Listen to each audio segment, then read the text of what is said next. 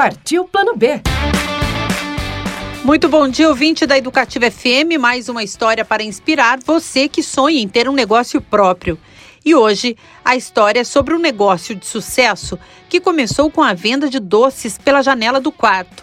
Isso mesmo, a Yara Batoni começou a confeitaria dela vendendo chocolate quente da janela do quarto, na cidade de Amparo, interior de São Paulo.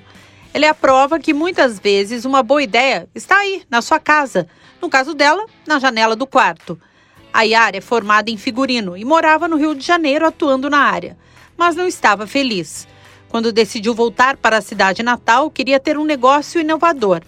Na época, muita gente passava na frente da casa da família para ir até o festival de inverno da cidade.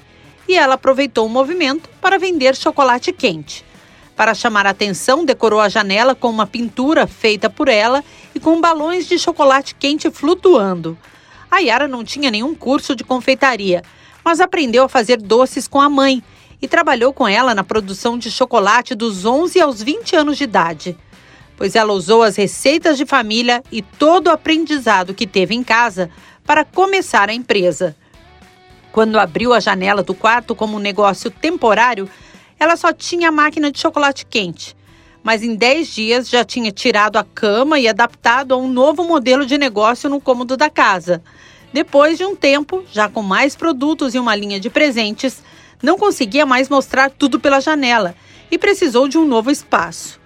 Mesmo com o atendimento em outro ambiente da casa, a janela permanece decorada, temática de acordo com cada período do ano.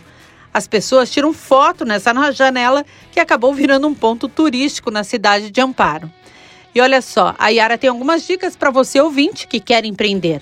Primeiro, busque e tenha a satisfação de realizar algo que seja a sua essência. Outra dica: acredite em algo que possa gerar um impacto positivo na vida de outras pessoas. E finalmente, cada pessoa é única. Cada um tem uma história. Junte toda a sua sabedoria, sua jornada de vida e transforme em algo que faça sentido para você. Para mais dicas e muita inspiração, eu te espero no Instagram, arroba Partiu Plano B. Um ótimo dia, até semana que vem.